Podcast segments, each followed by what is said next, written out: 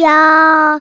一个相信你的人。欢迎收听电玩店，我是店长迪恩。本集节目依然没有人夜配，不过没有关系，这非常像极我们平常录音开场的节奏。那今天是二零二三年的二月十八号补班日的上午。为什么不在这个时间点录音呢？是因为前两天吧，周四、周五晚上真的都有一些应酬的一些呃参加，所以变成说我真的没有太多的时间可以抽出来录音。然后再来是一方面是我们现在去做了一个小小的尝试，就是让我的女儿跟我儿子睡在同一个空间下，所以变成这两天的晚上，应该说这个礼拜开始的晚上。都会是一些比较忙碌的一个时间点。那通常有的时候陪着小孩子睡觉，睡一睡，我自己就跟着睡觉，然后睡到大概，如果你假设顺利的话，可能十二点多一点左右，我的生理时钟会让我醒来。那醒来的时候，当然就做一些家事之外，好，以前都希望说，可不好那个时间点可以来做个录音啊，能够把一些进度补上。可是。我自己的心得啦，就是说这两三年做下来的感觉，就是每次只要是那种凌晨录音的时候，要么是自己的状态不是很好，要么就是我自己的那个本身的活力啊，感觉就是没有到特别的高涨。所以有时候在录音的过程里面，你就会觉得说，哎，自己有时候回放那边听自己的声音，就觉得哇操，这家伙在干嘛？怎么有种要死不活的感觉？甚至是你要说是相对平淡，好像也是。但是我觉得我们自己在做节目的过程里面，如果说一直都是那种。比较慵懒啊，比较平淡的那种呃氛围，好像又跟我们所谓电玩店的一种精神比较不一样。所以我自己之前试着就是有时候去回放自己听自己的那个深夜时段的一个录音的时候的成果，就会觉得妈的，其实蛮糟糕的哈。所以变成说，我现在尽量啦，都是说如果可以的话，也许最晚最晚大概晚上十点十一点，一定要把它给录好，因为那个时候其实自己的声音状况，或者是说可能可以。假设我突然想大吼大叫，也不会说太突兀啊，因为毕竟如果说假设你今天已经到了十二点多一点，好，甚至是更怎么讲安静的时间点，你这边鬼吼鬼叫，好像比较容易引人侧目。虽然说我家应该不太不会有这样子的困扰，哦，因为我现在租的房子算是一层一户的一个呃物件，那我这边是说除了楼上楼下可能会觉得吵之外，那基本上没有什么左邻右舍这样子的一个现象，所以不用担心说。哎，好像我们今天对着墙壁大吼，然后隔壁人会敲墙壁，应该不会有这样的状况。只是说，呃，我自己觉得我自己的状态还是说，可能要白天的时候，甚至是最好的时间点，通常都是那种就是刚下班吧。有时候刚下班，可能刚被老板电完，或是被一些就是同事给气完之后，你可能会有很多那种全思文勇的一些，哎，文思泉涌啊，不管了，反正就是一些你会觉得，哎，好像那种灵感各方面可能其实还不错。然后再是说，因为可能刚跟人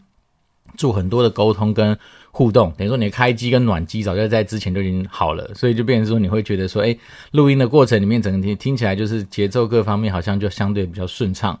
对。但是我觉得有时候这种东西说真的，我到现在做了两三年的一个小心得，就是说我每一次开机录音之前，我都还是不知道今天到底我会是一个什么样的状况来去迎接今天整个的录音。好，一方面是可能是我现在用的麦克风，也许不像是像国外，因为我是很想去问他，他到底用哪一支啊？因为他的。声音感觉就是收音，就是维持在那个状况。然后不管说他今天讲的一些，呃，也许是鼻音比较重或怎么样的话，但是他至少他的录音下来的那种呈现出来的成果，其实还蛮一致的，就比较不会有那么多环境音，然后声音很有磁性，蛮浑厚各方面的一个状况。我觉得那一支麦克风应该是我个人觉得蛮向往的。但是我现在这支也不差，我们今天跟之前跟大家讲过嘛，我们是用那个 Blue 出的那个 Yeti X，然后魔兽世界的联名款，然后那基本上。呃，我是用电容式的麦克风，所以当然有时候就是环境音一定会被收进去。那除了被收进去之外，当然我们会利用一些就是呃，最主要又是 AI 的一个相关的技术，然后它那个修复声音的软体。呃，早在几年前吧，我们那时候买它的时候就是好几万块啦。那买的时候它的功用就是在说可以让我们可以在声音修复或是说一些优化的过程中，它会用 AI 去帮你判读你的声音波形。那哪些可能超出正常的范围，它就是帮你判定成说，也许是有一些杂音杂讯，或者是说，呃，气音啦等等等。简单的说，AI 其实早就已经充斥在我们自己的日常生活当中。那只是说，之前买那个软体，就让我真的是省下非常多的时间。虽然说还是要声去跑啦，比如说你要让它去 detect 你你有哪些的一些呃声音状况，它就要花点时间去跑。跑完之后，你要让它去修嘛，那根据你。所选择的呃轻修、中修、重修，它会有不一样的一个效果的产生。反正不管怎么样，它有些功能，你一旦用下去，比如说像我们用，我们通常都会用一个什么，嗯，类似 isolation 还是什么相关的一个功能，它就是会把你的声音跟你的背景尽量去做一个抽离的动作，啊，好像它就是会让那人声被强化，然后让你自己的声音就是相对来说会变成是一个主角。对，那这个功能它的跑的时间，通常来说，假设我们以正常修音它需要十分钟来说，这个东西大概就占了八分钟到九分钟。好，这边好其实一个蛮。怎么讲？蛮吃资源的一个修复的一个行为。那我自己为什么想要更新电脑？当当然显卡是主要的原因。那一方面是，呃，我们那时候说过，我们就是新来拿到的一个算是堪用的一个规格的电脑的配件里面，不管是 CPU、记忆体的东西，都比我之前旧电脑来的多很多。好，所以变成说我也是蛮期待，是说当我们把一些稍微堪用的零件把它给更新上去之后，能不能再更有效的去改善我今天在录音这件事情上面所准备的一些呃时间成本？好，这边是说我最近的生活，当然也非常感谢我们热情听众有给一些就是呃刊物的指正。好，首先第一个就是那个我之前有跟大家讲说我在玩那个 P S 五的什么对战鬼马，其实不是，它的正确名称应该是对马战鬼。诶，这件事很有趣，就是。我从第一次看到他的时候，就是一直都把他当成对战鬼马，而且我还一直觉得说，干，这是什么烂名字？怎么会有人取成这样？那我觉得有时候很有趣，人的那个盲点就这样，就将错就错，就一直叫对战鬼马。甚至我跟我一个算是一直有在玩 PS 五的一个朋友在交流游戏的时候，他一直跟我推荐，他一直跟我推荐对战鬼马。那我就在想这件事情是会不会是曾经以前有一阵子他那个 PS 五，或是说。Sony 的那个什么 PlayStation Store，它上面的那个中文翻译可能就翻错，啊，所以一直用对战鬼马，要不然不可能说两个人同时都是一直在讲同样错误的名称。对，但是我们听众帮我指正之后，我就试着去 Google 上面打嘛，我觉得，但是我还是打对战鬼马，但是我觉得有时候也是演算法厉害的地方，他知道你要找的就是对战。哎，不是对马战鬼，对，这边是说对马战鬼这东西还正它正确的名称。那我试着去搭配它的剧情，我才觉得说，对啊，应该叫对马战鬼比较合理，因为它就是发生在一个对马那个地方地区的一个人物，他是一个武士，然后他本身就像是一个战鬼一样的角色存在，到处去啊、就为了正义而去杀人。那我觉得很好玩，对，但是那时候我就是一直想说，为什么叫对战鬼马，好怪。对，可是偏偏我在 Google 搜寻上面的时候，因为我当时为了想去找一些攻略，我就打说啊、呃、对战鬼马的攻略，诶，它也跳出来，就是有搜寻结果，而且确实也是我要找的东西，所以我就一直把它将错就错下去。但是我刚刚眼睛再仔细瞪了一下，才发现说原来 Google 已经帮我自己转译成对马战鬼这样子的正确名称。所以有时候说真的啊，嗯，可能也是年纪到了一个程度，哈，眼睛不是那么样子的一个怎么讲？呃，犀利的吧，所以有时候真的你在看那个什么，尤其是你用家用主机在玩的时候，因为毕竟还是有一定的距离嘛。那当它的文字解析度没有特别漂亮的时候，真的多少都会有这种乌龙。好，所以感谢我们听众的怎么讲指正跟指导，好，让我们知道说正确的名称是对马战鬼。好，那而且人这种东西真的很恐怖，像我那时候一直把对战鬼马当成是一个他我认知的他的游戏名称。那么接下来很多时候我的脑袋里面。只要讲这东西，我都必须要重新再教育我自己的脑袋，说它就是对马战鬼，对马战鬼，对马战鬼。然后这东西真的是可能还要需要一段时间，我才能够慢慢去把它的那个记忆体或者是它的记忆去做一个很有效的一个跟动。那但是这东西就是生活之中的一些小分享，跟大家说明一下。那另外有听众也来算是跟我们做一个讨论，就是说其实呃四零七零钛它的一个整个制程啊，或者它的晶片使用各方面，其实它的效能可能是不如三零九零。那这个说法确实也是，那我不能说它完全不对，因为在我去找很多国外的评测网站的一些评测结果，包括说像什么 benchmark 什么有的没的，他们他们有做一些实测嘛，确实在那个速度跟那个效能上面，如果你是看 overall 的一个评分的话，呃，四零七零 Ti 就四零七零钛，它应该会是分数相对比三零九零高一些。好，但是如果你去细拆，它有很多不同的一些使用场景。好，所以这种东西有时候说真的，那些评测网站之所以很复杂，就是因为它会有很多的不同条件的一些使用。那这个东西当然也呼应到说，为什么很多时候你去组一个电脑，你没办法大拉拉的就说老板，我就是要台电脑。你要去跟他讲说，你今天在做这个电脑的目的跟用途大概会是什么，所以他才能够根据你的使用情境去帮你搭配你所需要的一些 spec。好，那真的在国外的一些评测网站上面来说的话，如果你真的是只跑某一些特定的，不管是游戏啦，或者跑一些特定条件的一个那一个项目的评分的话，确实三零九零或三零九零 Ti 有些地方还是比所谓的四零七零 Ti 来得好一些些。但是说真的，因为这东西它就是三零九零，毕竟九零系列就会是他们显卡在前一世代的最高最顶规嘛。那四零系列这次就只有三个嘛，四零七零 Ti、四零八零跟四零九零。所以你四零 Ti，呃，四零七零 Ti 这个东西就已经能够跟之前的前一代的最高阶去做一个相对比差不多的效能的时候，我觉得其实应该都算是一个蛮厉害的一个进步了。那一方面是因为四零七零 Ti 它好像在这次制程上面各方面有一些新的技术，然后包括说它里面的那个呃，好像什么 VRAM，就是那个 VRAM，就是那个什么虚拟记忆体的那个呃，怎么讲，容量应该是更大吧？不是容量，它那叫什么？反正速度吗？哎，一个是十二 G 嘛，所以它变成说它的东西应该还是会比三零九零在某一些东西上面来的一些突出。那再是说，因为毕竟他们新的世代好像针对电力的消耗，那所以它有做一些优化，所以就变成是说，在同样的一个电力的一个输出的情况之下，也许是它的一个效能会相对来的比较好。所以这东西也就是，呃，怎么讲？有些时候这种东西的比较之所以有价值，就是还来自于是说，因为你可能会有很多不同面向的一个切入点。那这东西当然就是让我自己去回想起来，是说，其实，在职场上面，我们常常会遇到的状况也是，就是说，有时候我们当然都知道要带着方案去找老板讨论，对吧？那但是方案的讨论，其实很多时候就是提供不同切入点好的一些看法。那真的是果不其然哦，就是说真的，其实你在职场上面，很多时候我们就如果多一点点思考的时间，而不是像我们以前在做线上游戏营运的时候，慢慢。蛮长时候啦，我们并没有太多的时间去做思考，很多时候是呃反射嘛，比如说我们去看到现在的人数掉了，我们就是反射去找到一些可能的原因去把它补起来。那我们看到营收掉了，我们可能就去找一些东西去赶快把它补起来。为什么？因为那时候时间就推着我们往前走，基本上你没有太多的时间去静下心来去同时提出三五个方案让大家去做一些讨论。对，那只是说我现在到了一个新的环境了，虽然说这个新的也不算新的啦，快要两年的时间，在一个新的呃。汽车工业产业，啊，对，汽车零组件制造产业等等。那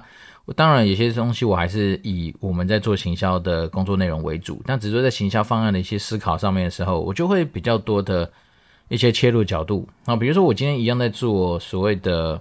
线上展览这件事情规划，那我在思考它的时候，就会想说，那它对于我们来说，除了在以往大家看线上展览，不外乎就是流量嘛，对不对？那你可能也许以前提的方案就是完全在流量上面的一些说明，只是现在你就是进一步去思考的话，就是说，诶，它这流量后面代表了还有没有什么其他的一些附加价值？比如说，它线上展览除了流量之外，那它是不是某方来说呢，有时候它会有一些可能是关键字行销的一些资源可以获取？那所以这时候你在跟你不管是老板在做讨论，或者说跟一些相关的一些单位在做讨论的时候，你就可以增加一个东西，是说。我们一起参加一个线上展览，好，除了说我们自己本身产品的曝光之外，那其实你某方面来说，你对于品牌推广这件事情，你也可以有一些借力使力的一些机会。也就是说，你今天可能参加展览，也很单纯，有时候不见得是为了要去参加展览而参加展览，好，你可能是为了去享受一些免费的一些资源。好，举例像我们这次今年啊，就台呃台湾经贸网，他们又有一个算是线上展览的一个活动。那它的方式当然跟去年比较不一样，因为去年它是完完全全依照可能有些公司可以提供一些，就是帮公司打造他们专属特定管管域的这样的方案。今年没有，所以今年就变得相对便宜。好，去年好像是几万块吧，那今年是在千大概几千块的范围里面。但是它的好处就是，因为台湾经贸网可能多少有些政府机关的色彩跟背景在后面，所以像我们今年的参加方案是啊，我们忘记了八千哦，还多少？但是他会帮你补足到一万块，也就是说你今天缴了八千块钱的钱进去，但是他最后会给你是一万块钱左右的，呃，算是什么关键字广告的预算。好，所以这样对人说，你其实有时候你看，这时候又增加了一个是 CP 值的概念嘛。然后就是我等于我投我投八千，有人多两千，我可以拿到一万块东西回来。所以等于说，如果说你假设你今天有些人为了想要去省所谓的关键字广告的一些预算，那或者说你的关键字广告。的一些怎么讲花费，希望更加的有效果的话，那当然这种方案就可以去考虑。然后甚至你在你的那个什么，假设他们线上展览里面的内容，你想展什么，其实都不重不太重要，因为重要是他今天愿意帮你把你的那个你所设定的关键字啊，然后把它去做一个推广。所以我就说，其实很多时候，当我们开始去比较有一些时间余裕，好，或者说有些心力可以稍微做一些就是这方面的一些东西的一些思考的时候，你就发现说，其实很多东西不见得，好，它只是零跟一，或者它不见得是黑或白，它会有非常多不同的角度去切入，然后得到不同的答案。然后就包括像是，呃，怎么讲，主电脑这个世界，你不能说水很深，因为它毕竟它其实很多东西还是公规，还是 spec 在那边，然后就变成是说。还算是一个排列组合后的一个结果，那还算相对比较容易去想象跟去比较。但是当然，光是这样子一些公规的东西，当它凑在一起的时候，你就会发现说，哇，它其实就会有这么多不同的排列组合。比如说，你是低阶的 CPU 配比较中阶的主板，配一些比较中阶的一些显示卡，搭配一些你可能在文书上面所需要用到的空间等等等，它就是一个方案。对，但是你也可能走的是那种完全是为了打造呃，比如说游戏的。主机哦，但是不到电竞等级的东西去做一些配备，它可能就会有在显示卡啦、记忆体啦、CPU 上面稍微去加强，但是其他有些东西稍微用的比较弱一点，这样子的一些搭配方案。那甚至你有些人，我慢慢能够理解为什么有些人现在买电脑很少，就像我们这个年纪的人，比较不愿意花时间再去搞什么 DIY 自己组电脑的原因，是因为在这个过程之中，你可能光是要去比较，好去挑到那些零件。那以人的习惯来说，通常都是不叫不会是说，哎，每个东西都得过且过嘛。好像我那时候本来以为说，哎，我挑完显卡，花了时间研究显卡之后，挑了一张，好，因为毕竟 Oros 有赞助我们，所以我们就是给 Oros 一个非常好的一个回馈，我们就自己买了一张 Oros 的的显卡，就没想到买张那张显卡叫做电竞显卡，它又比一般四零七零钛的显卡来的长，长了三四公分。那也因为这样，那我们可能就要去研究机壳哦，因为机壳就是你要搭配一定的大小。那研究了机壳之后才发现说，哇，原来机壳里面它有这么多的一些，就是不管的，不管是 dimension 的一些差异啊，或者是说它能够支援到不同硬体放进去的一些啊，我们的一些安排。好，所以那个机壳又研究了半天，然后就挑了一张就是比较符合我期待的。然后再来是说，有了机壳之后，你可能要挑主机板，然后主机板又有分，好，它的搭配是。不同世代的 CPU，然后然后上面还会多很多有的没的一些 peripheral，就是那种周边联联系的东西的一些设计。然后所以变说，我觉得就是这样。当你这些东西研究一 run 之后，你就发现你其实你花了很多无数的深夜在那边研究这些东西。那当然好处是我们可以增加一些知识嘛，然后更知道说现在的这种所谓电子东西的硬体规格大概在哪个水准。那当然坏处就是你花很多时间之后，还不如说。你就好好的去某某或 PC Home 上面找那种人家组装好的那种品牌机，或者人家帮你组装好整机，就把它订过来，搞不好其实也没有说真的也不会贵到哪里去。那反而是中间过程省掉很多的麻烦，来了之后就可以直接，呃，应该是插电吧，自己的电源插上去，然后应该就可以开机使用。对，所以我自己还没有做到这一步啦，因为我不知道我今天这样子自己搞的这几个硬体的一些怎么讲零件。就是尬起来之后，到底省到多少钱？只是我现在光是，呃，因为我们现在还是用旧旧的电脑录音嘛，就是怕说啊，如果我今天真的是拆下去有什么状况，会导致我们更多时间的延宕。所以我想说，今天至少在我开始动手拆装我电脑之前，先把我们这一集给完成。那所以今天这一集先跟大家分享的是说，有的时候真正的我们在职场上面也一样，好，就是如果说我们今天在准备很多东西的方案的时候。但求可以从一些不同的角度去做一些思考。那这东西，我觉得，呃，我们今天这一节价值就在于说，我们要点出个东西叫人性。好，人性这种东西就是这样。当你今天给他一个答案的时候，只有一个答案的时候，往往人都会觉得，哎，是不是好像不太够？好，像我有时候跟我老板在报一些东西，除非我很笃定，大概方向就是这样。好，比如说啊，减肥不外乎就是少吃多运动。好，就是大概。亘古不变的道理吧，所以你就是用这个东西去跟老板沟通，应该不会错。但是如果说你今天假设报的是一种方案上面的选择，就像我们刚刚说的，嘿，老板，我们来更新一下我们公司的，比如说啊，视讯设备好了。那视讯设备你就会很多种不同角度的切入啊，比如说最低规格的，然后你可能带的是那种非常啊简易阳春的型的东西，好，但是它这个东西背后就是告诉你可以省钱嘛。那另外一种就是说，你可能走中规中矩型的，就是也没有特别贵，那也没有特别差。但是就是一个不会让让大家特别有印象的一个算是安排哈，比如说什么东西都有，但是什么东西都不见得非常好。那你可以走顶规的哈，全部东西都是走那种就是非常克制化的。比如说有人来你们公司的那个会议室去做一些钻孔啊，一些装潢上面的调整啊，让人走到哪里就会收音到哪里啊，甚至是有那种什么人像追踪嘛，你走到哪里，他那摄影镜头跟着跑啊，这样子的东西的一些差异。那这些东西当然你就会有对应的一些什么优劣的比较，加上一些呃价格上面的一些准备。那当然，我觉得做最重要的永远都是你在报告这些东西的时候，你自己要有些自己的看法。那我自己觉得，其实我呃统整下来，我觉得在职场上面，有时候我觉得以我们这种呃怎么讲打工仔好了，或者专业经理人，毕竟我们不是自己出钱的话，永远我自己会偏向于。取一个我觉得相对中间值的答案啊？为什么？因为进可攻退可守嘛。啊，比如说进可攻的话，你跟人说老，你就可以在但书上面说，哎，老板，如果你愿意多投资，好，然后甚至让我们公司的品牌形象或整体的那种文化氛围能够得到一些就是 boost 的话，那当然你去在这些硬体上面的投资跟一些呃，比如说嗯，怎么样，能够减少时间，能够增加爽感、增加效率的东西上面去做很多的一些投资的话，那它会有它的一些好处。但是如果说，嗯、你也可以稍微讲说，假设我们今天公司真的是可能希望走的是，呃，客家人嘛，勤俭持家的精神，凡事东西有就好，然后然后让大家觉得说，可能还是有一些知道说啊，未来我还是怎么样努力，那留下下一次可以让我来报告的机会，至少我不会失业的话，那也许我们就走最差的也可以。但是我自己的想法是，当然，如果我自己给建议，我通常都会放在中间啦。然后，因为我们毕竟就是个打工仔，钱不是自己的话，那我觉得就是走一个中规中矩的东西，是相对来说，在第一次提案的时候，你比较会立于一个不败之地。好，但当然，